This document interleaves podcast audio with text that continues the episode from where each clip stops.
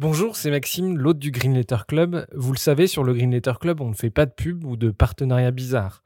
Bref, on est 100% indépendant. Et pour le rester, on a besoin de vos dons. Alors n'hésitez pas à nous donner un petit coup de pouce sur Tipeee, vous trouverez le lien dans la description de l'épisode.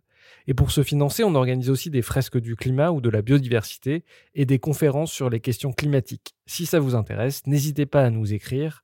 Un grand merci du fond du cœur et bonne écoute. Bienvenue dans le Green Letter Club, la chaîne qui décortique les grands sujets écologiques. Nous continuons notre série d'épisodes depuis Marseille et le Congrès mondial de la nature, et nous allons parler aujourd'hui de réensauvagement, c'est-à-dire d'une politique visant à restaurer les écosystèmes naturels sans que l'homme ne les perturbe. Dans cet épisode, je partage le micro avec Marc du podcast Baleine sous Gravillon et nous avons eu le grand plaisir d'interviewer deux biologistes, deux naturalistes d'exception, deux professeurs agrégés de sciences de la vie et de la terre. Béatrice Crémer-Cochet et Gilbert Cochet sont également les auteurs de nombreux livres sur la nature et le réensauvagement. Bonjour et bienvenue, on est ravis de vous recevoir euh, encore une fois euh, au Congrès mondial de la nature. Bonjour Marc. Salut Max. Et on a le grand plaisir euh, d'accueillir euh, Béatrice Crémer-Cochet et Gilbert Cochet. Vous êtes euh, naturaliste, vous êtes biologiste et vous avez écrit de nombreux ouvrages dont l'Europe réensauvagée. Donc aujourd'hui, on va parler beaucoup du réensauvagement, du rapport à la nature. Est-ce que en deux mots, vous pouvez raconter votre parcours, nous dire comment vous vous êtes amené à travailler sur ces questions-là? Alors, c'est vrai que quand on est naturaliste, on peut l'être après une observation, un grand moment, etc. Et puis on peut naître naturaliste, en quelque sorte. Et je pense que c'est mon cas. Parce que aussi loin que je m'en souvienne, je me suis toujours intéressé à la petite bête, au petit triton, à l'insecte, etc. Et donc, euh, voilà, il y a cette, attirance. Et est naturaliste, celui qui s'intéresse à la nature de façon désintéressée, si je puis dire, ce paradoxe. C'est-à-dire que pour la connaître, tout simplement. Pas pour l'exploiter, pas pour l'utiliser, mais le plaisir de, de, de, connaître. Et donc, de fil en aiguille, on est passé du triton à la sauterelle, à la moule perlière, au grand-duc et aux grands espaces sauvages. Et c'est comme ça qu'on a que nous avons évolué. Et à partir du moment où on s'est rencontré avec Béatrice, ça a été un peu l'explosion. Et cette fois-ci, euh, euh, va vous le dire, Béatrice nous a organisé très beau voyage et voilà, on a commencé à avoir une vision globale au niveau planétaire carrément, d'abord euh, française, après européenne et puis après donc au niveau planétaire des écosystèmes, de leur fonctionnement et de leur mode de protection. Et au cours de nos voyages, euh, ce dont on s'est rendu compte, notamment en allant, alors le, premier choc culturel qu'on a eu, c'est en Australie. C'était euh, vraiment le, le premier très grand voyage que nous avons fait. C'est pas le premier voyage, mais le premier très grand. Et le choc culturel, ça a été de voir qu'il y a des pays où il existe une proximité entre la faune sauvage et, l'humain. Et alors cette proximité que nous avons trouvée en Australie, nous l'avons retrouvée par la suite dans d'autres pays, sur d'autres continents. Et à chaque fois qu'on revenait en France, je, je, regardais notre beau pays parce qu'au niveau écosystème, c'est un très très beau pays. Il est extrêmement varié. On a beaucoup de chance parce qu'on a l'influence méditerranéenne, et ici à Marseille, on s'en rend bien compte. On a l'influence atlantique qui est un petit peu plus douce, un petit peu plus fraîche. On a tous les étages depuis le niveau de la mer jusqu'au plus haut sommet d'Europe, avec le massif du Mont Blanc, enfin de l'Europe euh, au sens politique. Et, euh, et puis on a même une influence continentale sur la partie est, donc l'Alsace. Et toutes ces influences très variées vous font également des écosystèmes extrêmement riches, extrêmement variés, associés à une un héritage géologique très riche également. Et je me suis rendu compte que dans ces magnifiques paysages, euh, la grande faune avait quasiment disparu, ou en tout cas, elle était tellement craintive qu'on ne la voyait quasiment jamais. Et là, je me suis dit, c'est vraiment dommage, euh, parce que on, a de belles potentialités et ce contact avec la faune sauvage, cette proximité avec la faune sauvage nous fait énormément de bien, elle nous apporte beaucoup de choses. Et j'aimerais qu'on puisse retrouver cette proximité l'abondance et la biodiversité qu'on a perdu, la diversité tout simplement qu'on a perdu dans notre dans notre beau pays. Et donc de là nous est venue euh, l'idée de, de, parler de notre expérience, de montrer que ce que nous recherchons en France, c'est possible parce que ça existe déjà dans d'autres pays. Donc on, on, a parlé, enfin c'est Gilbert qui l'a coécrit avec Stéphane Durand du, de, de, ce qui est possible en France. Euh, là, on, dans ce livre sur l'Europe, on montre que ce qui a déjà été fait de positif dans les pays européens, mmh. et il y a un troisième euh, tome qui se profile, bien sûr, vous l'avez compris, c'est euh, une expérience plus mondiale et qui donc pourrait aussi en retour s'appliquer à la France et notamment dans les dom-toms. Euh, pour qu'on comprenne bien, qu'est-ce que le réensauvagement? D'abord, réensauvagement, c'est la traduction littérale du terme anglais rewilding, puisqu'en fait le, le, concept est né euh, en Amérique du Nord. Et dans réensauvagement, il y a ré qui est le retour. C'est-à-dire qu'on va, va protéger un milieu de manière à permettre le retour de certaines fonctionnalités qui ont disparu. Par exemple, en permettant le retour de certaines espèces d'animaux. Alors, retour qui va être euh, spontané ou éventuellement, on va donner un petit coup de pouce par le biais de réintroduction.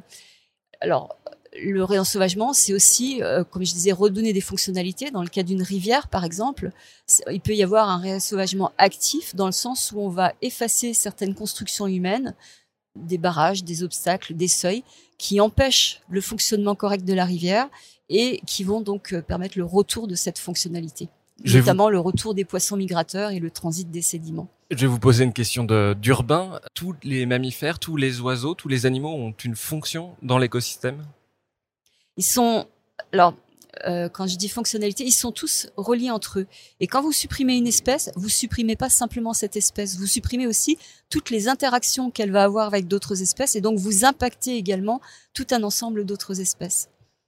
Alors, toujours pareil, pour euh, progresser dans, dans, dans, cet épisode, euh, j'aurais voulu que vous nous rappeliez quelle est votre philosophie. On entend, on entend souvent parler de la philosophie des cochets.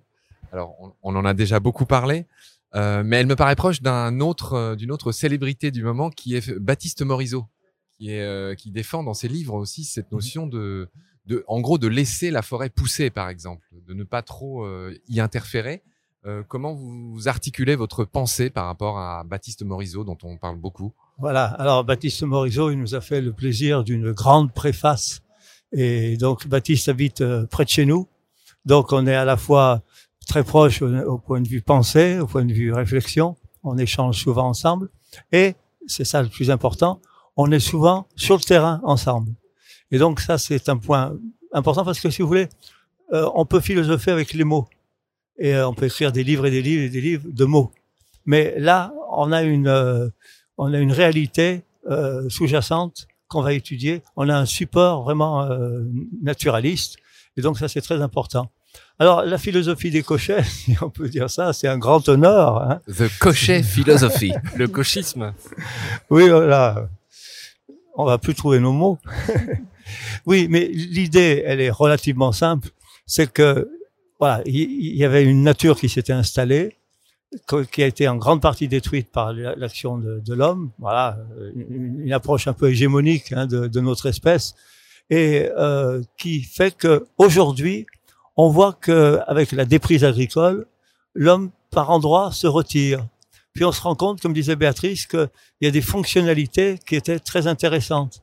Donc l'idée, c'est de retrouver ce fonctionnement naturel, retrouver ces fonctionnalités qui nous aident aussi.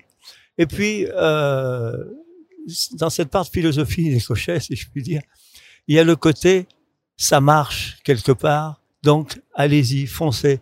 Et Un quand optimisme. vous avez, voilà, c'est de l'optimisme. Un optimisme et une confiance dans les dynamiques du vivant aussi. C'est-à-dire que la nature, le vivant existe depuis euh, plus de 3, 3 presque, presque 4 milliards d'années. Ouais. Et elle a le vivant a procédé par euh, essai, erreur, rectification. C'est ce qu'on appelle l'évolution. Et alors que nous, on n'existe que euh, si on ramenait ces, ces 4 milliards d'années à, à, une année, parce qu'on on se représente mieux ce que c'est qu'une année que 4 milliards d'années. Nous, on existe la dernière seconde euh, on existe la dernière seconde, le 31 décembre, euh, avant minuit. C'est-à-dire euh, rien du tout. Et, on n'a pas encore eu toute cette expérience qu'a le reste du vivant. Chaque, chaque être vivant qui, chaque ensemble d'êtres vivants, parce qu'un être vivant tout seul, c'est rien.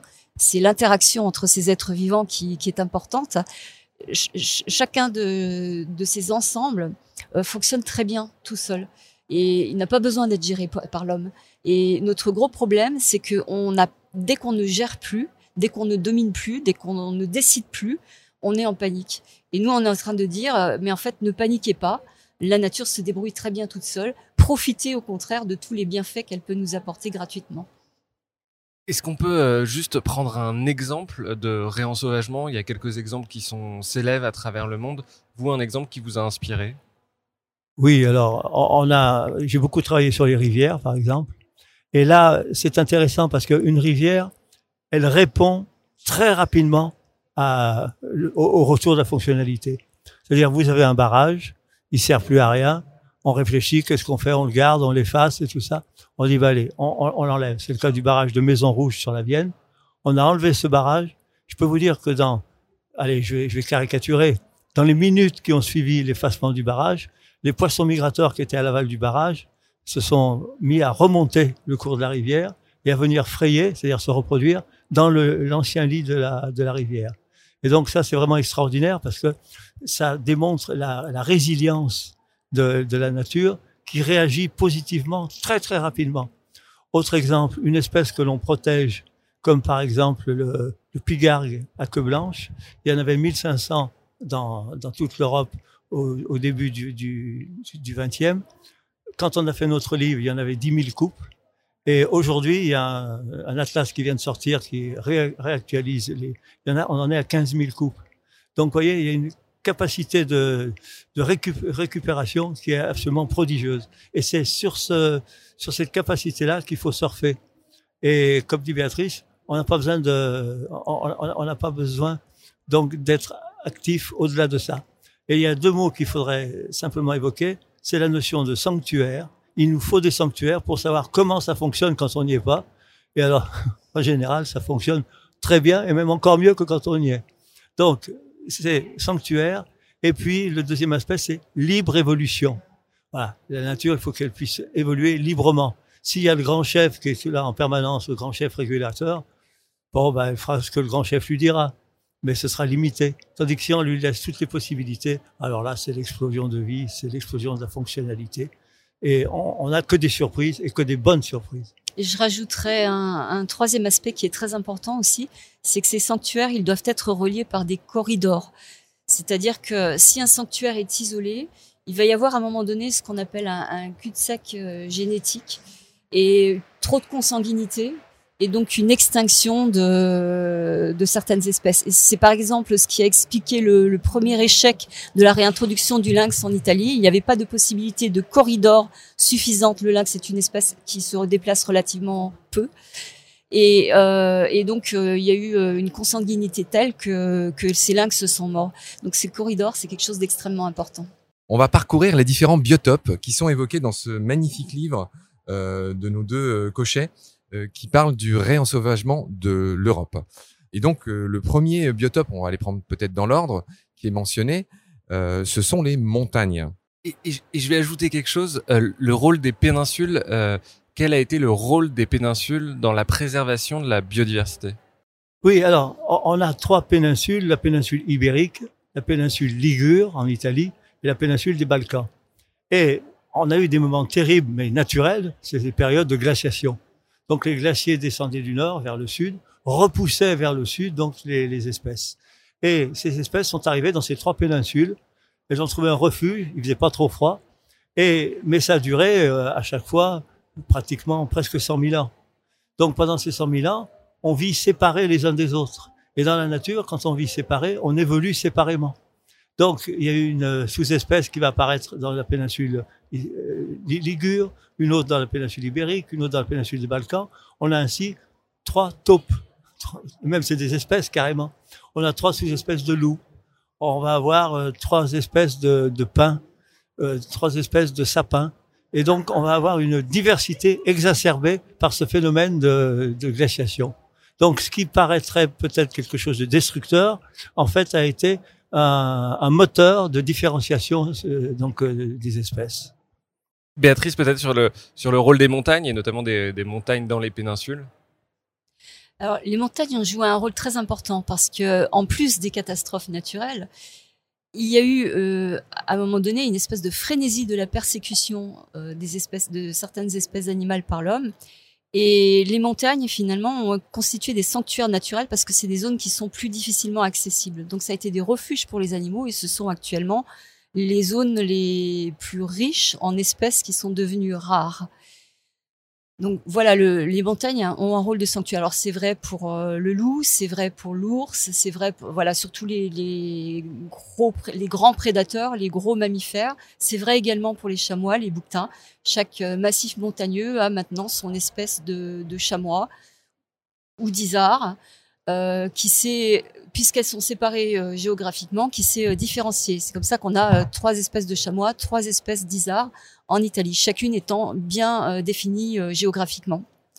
Alors, ce qui est intéressant aussi, c'est de voir que euh, ces grandes montagnes, quand nous avons écrit notre livre sur l'Europe sauvagée, nous nous sommes rendus compte que ces grands massifs montagneux, qui sont autant de sanctuaires, qui ont été souvent officialisés d'ailleurs sous forme de parcs nationaux, euh, finalement, il constitue un grand ensemble qui s'étend de l'ouest, la cordillère cantabrique, jusqu'à l'est. Alors suivant en, Espagne, dans le nord de l'Espagne. Voilà, dans le nord de l'Espagne, jusqu'à l'est. Euh, alors suivant qu'on considère l'Europe politique ou l'Europe euh, au sens euh, géographique, comme le faisait De Gaulle, de l'Atlantique à l'Oural, ce sera soit les Carpates en Roumanie, soit le Caucase, donc qui est tout à fait au, au sud de, de, la Russie.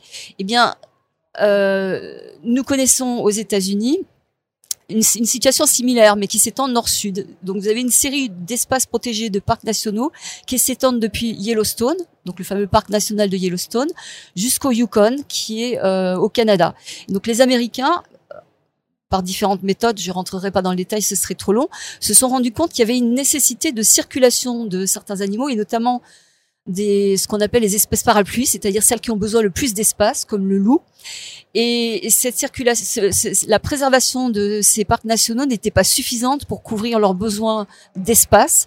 Et donc, ils ont imaginé de protéger tout un ensemble de zones qui s'étend de Yellowstone ou Yukon. C'est ce qu'ils ont appelé le programme Y2Y, Y de Y. Il y a un petit jeu de mots. Donc, Y, le premier Y pour Yellowstone, le deuxième euh, pour Yukon et le tout. Tout en anglais, ça veut dire vert. Eh bien, de la même façon, on pourrait faire en Europe un programme C to C avec un double jeu de mots, puisqu'on irait de si l'océan Atlantique jusqu'à si la mer Noire, et euh, du, le C de Cordillère Cantabrique jusqu'au C de Caucase, tout simplement. Et cette, euh, cette recréation d'un grand corridor entre les différents sanctuaires montagnards nous, me paraît absolument essentielle. Alors, on avait dit qu'on dirait un mot, euh, petit, petit écho payé à Baleine sous Gravillon sur des espèces très emblématiques de chacun de ces biotopes. Euh, vous avez évoqué le loup, euh, l'ours, on, a dit déjà peut-être beaucoup de choses. Peut-être un mot sur le gypaète? Est-ce que vous pouvez peut-être euh, dire ce que c'est? Tout le monde n'est pas familier de, de ce rapace. Alors, le gypaète barbu. Le gypaète barbu, c'est un, un, rapace énorme, 2 mètres 80 d'envergure, et c'est un charognard, mais un charognard spécialisé dans les os. Donc, il, il, est capable de manger les os, tout simplement. Et il va même euh, transporter, quand ils sont gros, les jeter sur des pierriers pour qu'ils cassent, etc cette espèce avait complètement disparu, tuée par l'homme, empoisonnée, tirée, etc. Et euh, certains fous, mais en même temps génies, ont décidé, dans les tout début des années 60, de réintroduire ce, ce notamment dans les Alpes. Il y a eu quelques erreurs de fait au départ, du tâtonnement, et puis petit à petit, on y est arrivé. Aujourd'hui, on a une soixantaine de couples dans l'ensemble de la chaîne des Alpes, et on en a presque 200 dans la chaîne des Pyrénées. Et petit à petit, il recolonise le sud de l'Espagne, en Andalousie, et bientôt il s'installera probablement dans les Abruzzes, dans les Carpates, etc. Il y a tout un travail à faire et qui est absolument merveilleux. Ma, ma, poitrine se gonfle d'allégresse euh, en, en, entendant ça. Je savais pas que le JPAET allait si bien. Il y a quand même souvent des, des, accidents, ils sont encore tirés, mais les populations, vous me le confirmez, sont en augmentation dans les Alpes comme dans les Pyrénées. Alors complètement. Donc dans les Pyrénées, on, on, on, atteint un petit peu la fin de l'augmentation, c'est-à-dire que tous les sites sont pratiquement saturés. Donc il est présent partout où il doit être présent. Dans les Alpes, il y a encore du, du boulot, si je puis dire, mais il y a un point très intéressant. Dans les Alpes, le gypaète barbu s'est installé préférentiellement autour des parcs ou dans les parcs nationaux. Parce que dans les parcs nationaux, vous avez une grosse densité de bouquetins, de chamois, pas une grosse densité, la densité normale de ces animaux-là. Et donc, avec ces belles densités, il y a des individus qui vont mourir et le gypaète va s'installer là où il y a la richesse. Et ça, c'est très important. Là où il n'y a pas ces ongulés sauvages, donc euh, chamois, bouquetins et, autres, eh bien, il y a peu ou pas de gypaètes qui s'installent. Donc c'est un fonctionnement global qu'il faut recréer. Et là, ce mot de fonctionnement est extrêmement important parce que le gypaète est en interrelation avec les autres animaux, donc notamment les chamois, les bouquetins, et un de ses rôles, c'est pas le seul, ça va être de, avec l'ensemble des autres vautours, de limiter la propagation des maladies. Parce qu'à partir du moment où un cadavre est repéré, et ça se fait très rapidement parce que les, les vautours parcourent de grandes distances, ont une très bonne vue et surveillent en permanence ce qui se passe, euh, le cadavre va être éliminé en un quart d'heure, 20 minutes. Donc, et le, le, le pH de, de l'estomac de ces vautours est tellement acide qu'aucun microbe ne, ne survit. Et donc, euh, ces espèces-là constituent un cul-de-sac épidémiologique pour certaines euh, maladies, pour la plupart des maladies. Magnifique. Alors, pour continuer euh, les, les, différents environnements, euh, on a parlé du coup du rôle des montagnes et des, des péninsules. Qu'en est-il des forêts Quelle importance ça a dans le réensauvagement et, et, pourquoi vous militez pour la libre évolution des forêts? Alors, les forêts, c'est vraiment très important puisque c'est le biotope originel en fait de nos territoires tempérés quand on est en dehors des glaciations. C'est-à-dire l'Europe fait à peu près 10 millions de kilomètres carrés. On estime qu'il y avait 8 millions de kilomètres carrés qui étaient euh, utilisés par la par la forêt. Donc en gros, ça fait 80%. Voilà, voilà. Et, et, et donc euh, il est très important de protéger parce que dans ces forêts, il va y avoir une biodiversité extraordinaire, la plus riche de tous les habitats. C'est par dizaines de milliers d'espèces qu'on trouve les, le nombre d'espèces dans les forêts anciennes. Et ces forêts, elles deviennent intéressantes quand elles ont à peu près 600, 700, 800 ans, voire 1000 ans. Donc, euh, il faut commencer vite pour pouvoir euh, retrouver ces, ces, territoires très riches. Et la forêt, bah, en même temps, elle nous stocke du CO2, donc euh, c'est très important. Elle va épurer l'eau, avec notamment les forêts dites alluviales, c'est-à-dire les forêts qui sont au bord des cours d'eau. Ça, c'est très important.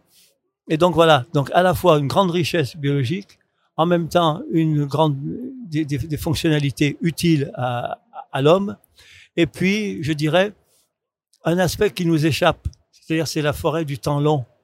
Et ça c'est important parce que dans nos mondes de, notre monde de gestionnaire, donc euh, en cadastre, en coupe, on, on, dit ça, on le coupera plus tard. Voilà, toutes les parcelles ont, déjà un avenir malheureusement écrit dans des grands livres alors qu'on a besoin d'un milieu naturel, donc la forêt, qui peut évoluer librement comme elle, l'entend.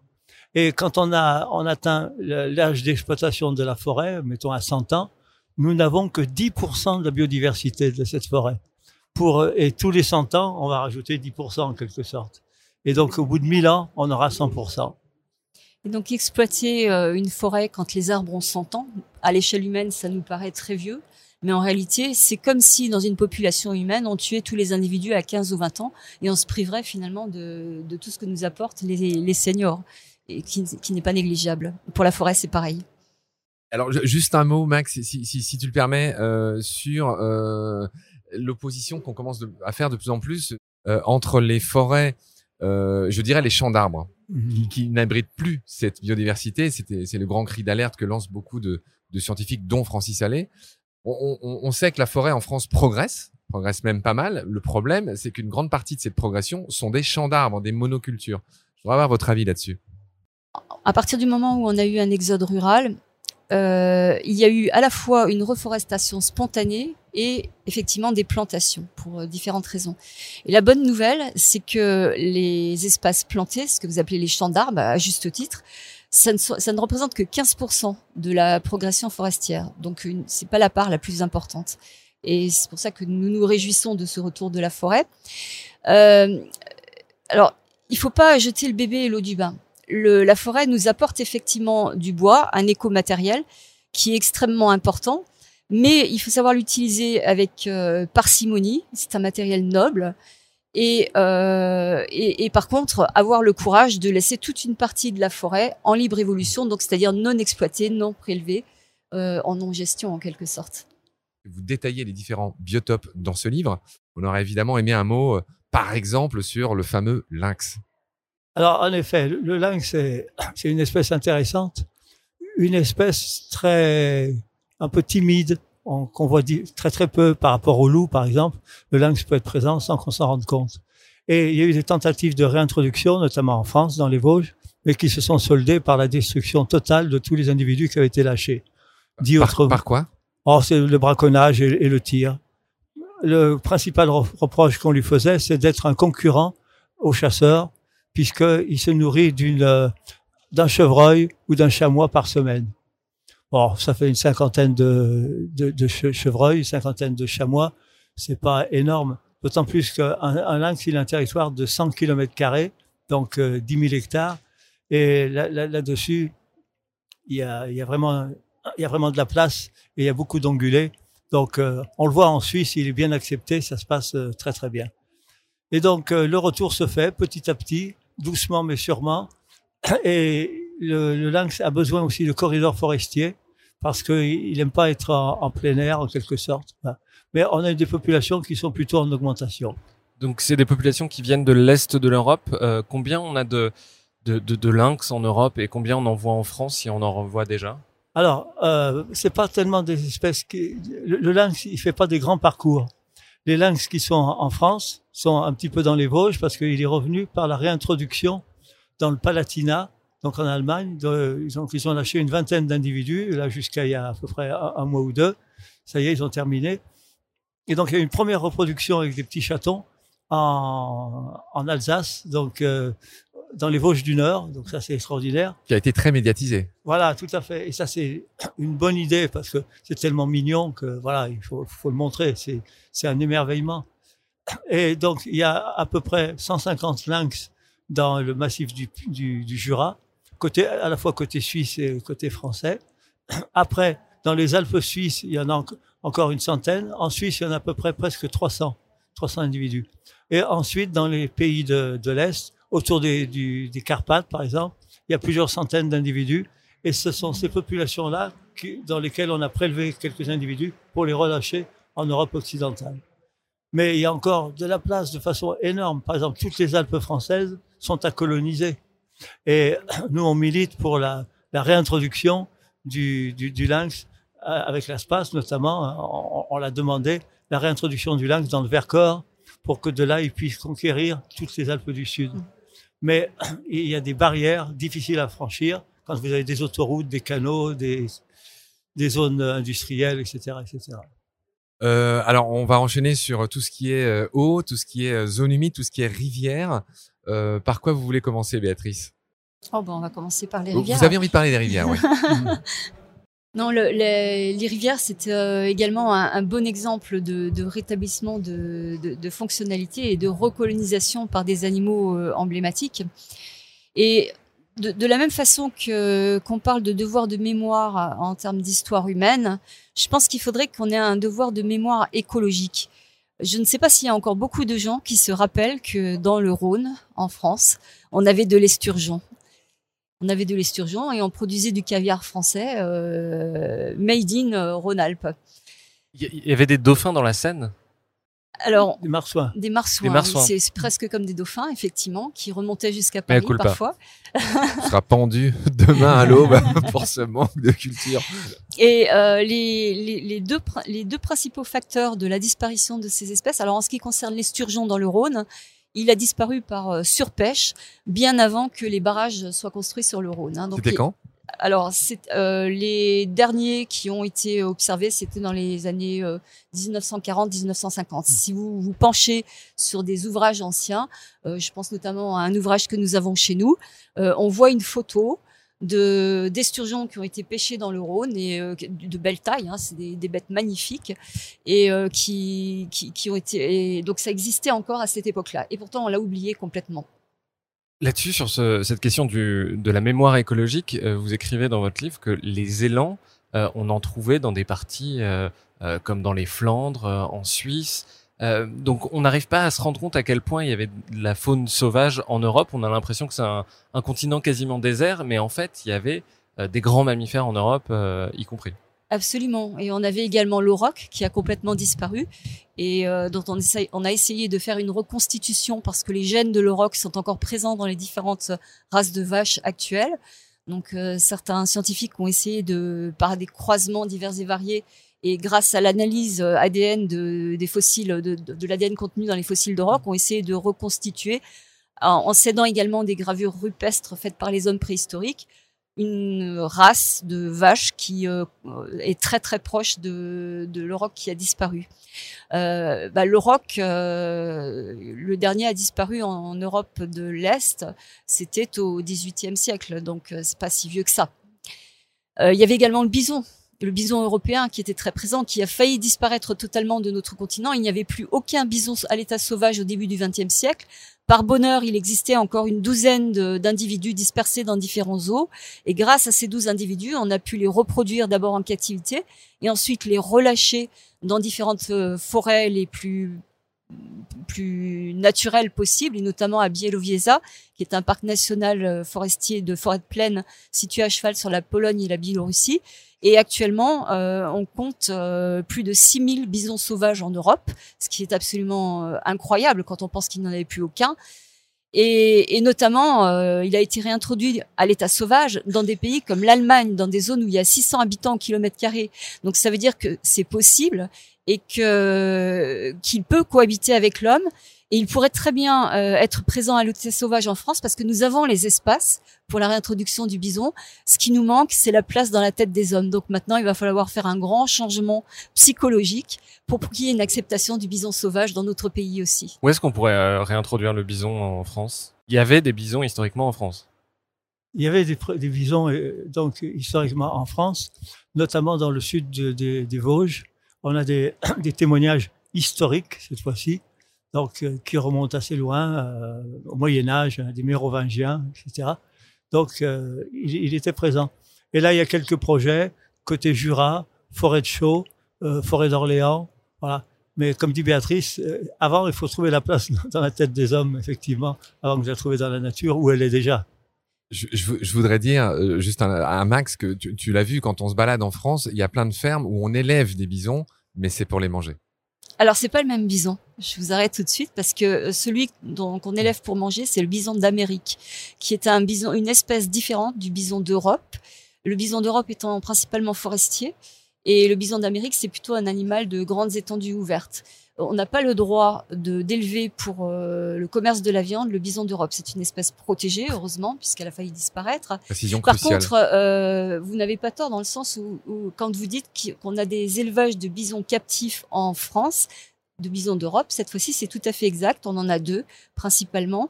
Un qui est situé dans le massif central, euh, à proximité de la Margeride, et un autre qui est situé dans les monts d'Azur, donc juste au-dessus de Grasse, dans les petites montagnes juste au-dessus de Grasse. Et euh, là, pour l'instant, ils sont captifs parce que, encore une fois, la législation euh, ne permet pas de les relâcher. Et, pour l'instant, il n'y a pas d'acceptation locale pour des bisons sauvages. Mais euh, c'est notamment au Mont d'Azur, on connaît bien euh, Patrice Longour qui travaille sur le sur ce grand parc.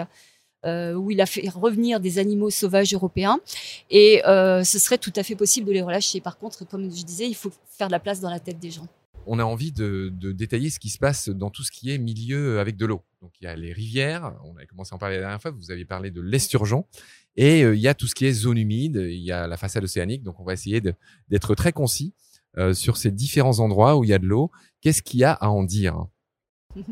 Ça va être difficile d'être concis parce qu'il y en a beaucoup, beaucoup à en dire. Et, notamment, euh, vous avez raison de, parler des, zones aquatiques dans leur ensemble parce qu'il y a des connexions forcément entre la rivière et l'océan ou la mer, dans, suivant le, le cas. Euh, bah, notamment, les rivières apportent, euh, par la force du courant, la force de transport du courant, apportent des sédiments qui vont faire les sables des bords de mer.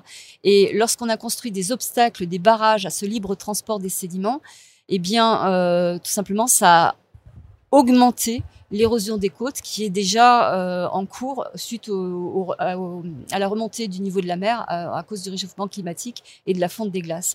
Et donc, euh, plutôt que de prendre des camions qui vont transporter à grands frais et à grand rejet de CO2 du sable, euh, donc euh, d'un endroit où il s'est accumulé dans le, le bassin de rétention des barrages et jusqu'à jusqu'à la plage pour essayer de, de, maintenir ces plages qui ont un intérêt économique évident euh, en place, eh bien, je pense qu'on pourrait laisser gratuitement euh, la rivière refaire ce travail, soit en construisant des barrages adaptés, transparents aux sédiments, soit en supprimant certains obstacles qui sont devenus inutiles. Justement, le, barrage, c'est la grande question. Euh, donc, il empêche les sédiments d'aller jusqu'à la mer. Il empêche aussi les poissons de remonter. C'est quoi l'état des lieux des, des fleuves et des rivières en Europe? Il y a énormément de barrages. Il y a encore quelques rivières sauvages. Oui, alors en France, par exemple, on a 500 000 kilomètres de cours d'eau. Et sur ces 500 000 kilomètres de cours d'eau, on a à peu près 100 000 barrages. En Europe, on estime qu'on a à peu près un million de barrages. Alors, on appelle barrages des petits seuils, des, moyens barrages et des grands barrages. Mais donc, on a une politique d'effacement de certains de ces, barrages, même pas mal, puisque au niveau européen, d'ici 2030, 2040, 2050, on va, on devrait arriver en moyenne, tenez-vous bien, à effacer un barrage par jour. Un barrage par jour. Alors, ça peut être des petits, etc.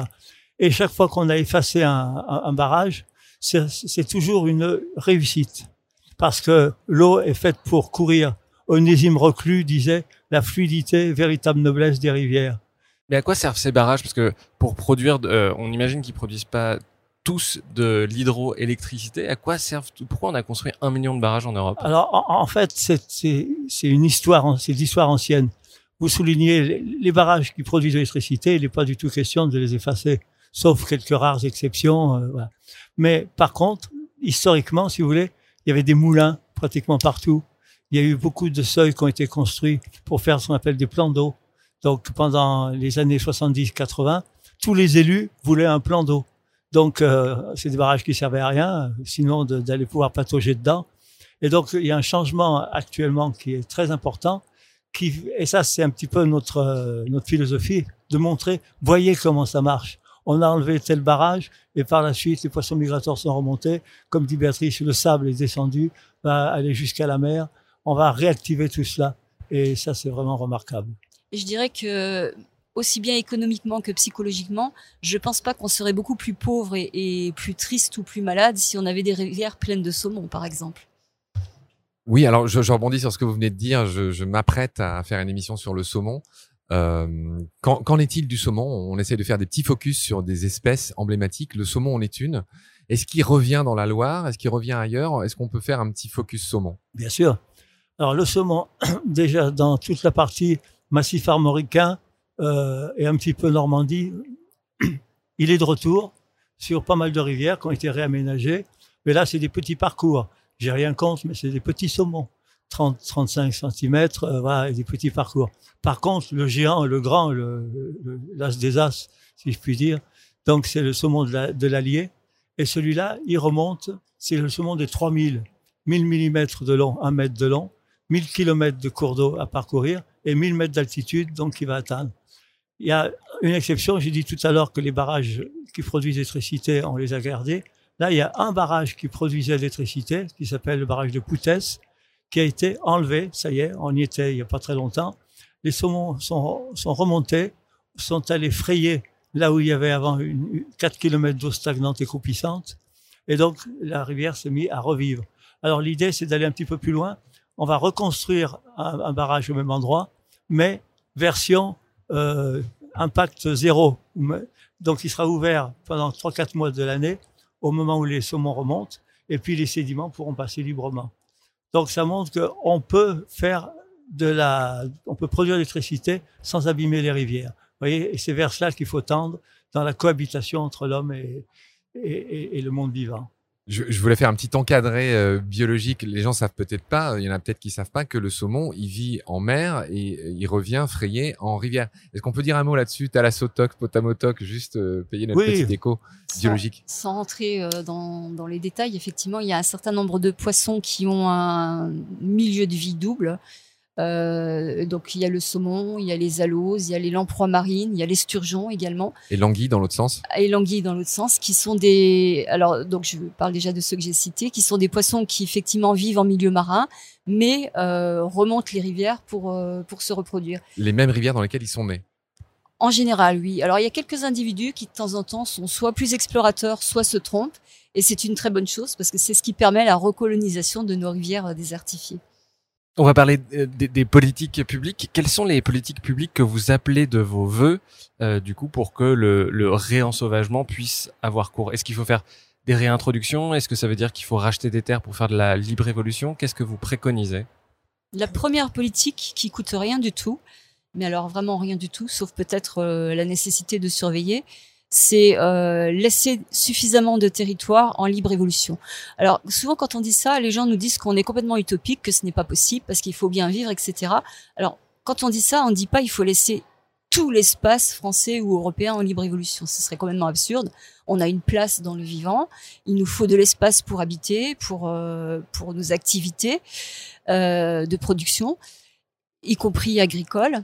Mais par contre, il y a des, des, mouvements qui sont en train de se mettre en place, qui sont extrêmement intéressants, notamment au niveau agricole, parce que la surface agricole en France actuellement, c'est 50 54% même du territoire. Et 54%, c'est beaucoup. Parce que idéalement, euh, il faudrait, si on écoute euh, Edward Wilson, qui est un biologiste de la conservation américain et qui a beaucoup travaillé sur la sixième extinction de masse, il faudrait pouvoir restituer à l'ensemble des autres formes du vivant 50% de la planète. Alors, pour vous donner une, idée, actuellement, il n'y a que 3% des terres émergées qui ne sont pas exploitées, gérées, etc. par l'homme. Donc, vous voyez d'où on part. Euh, alors, pour les espaces agricoles, j'y reviens.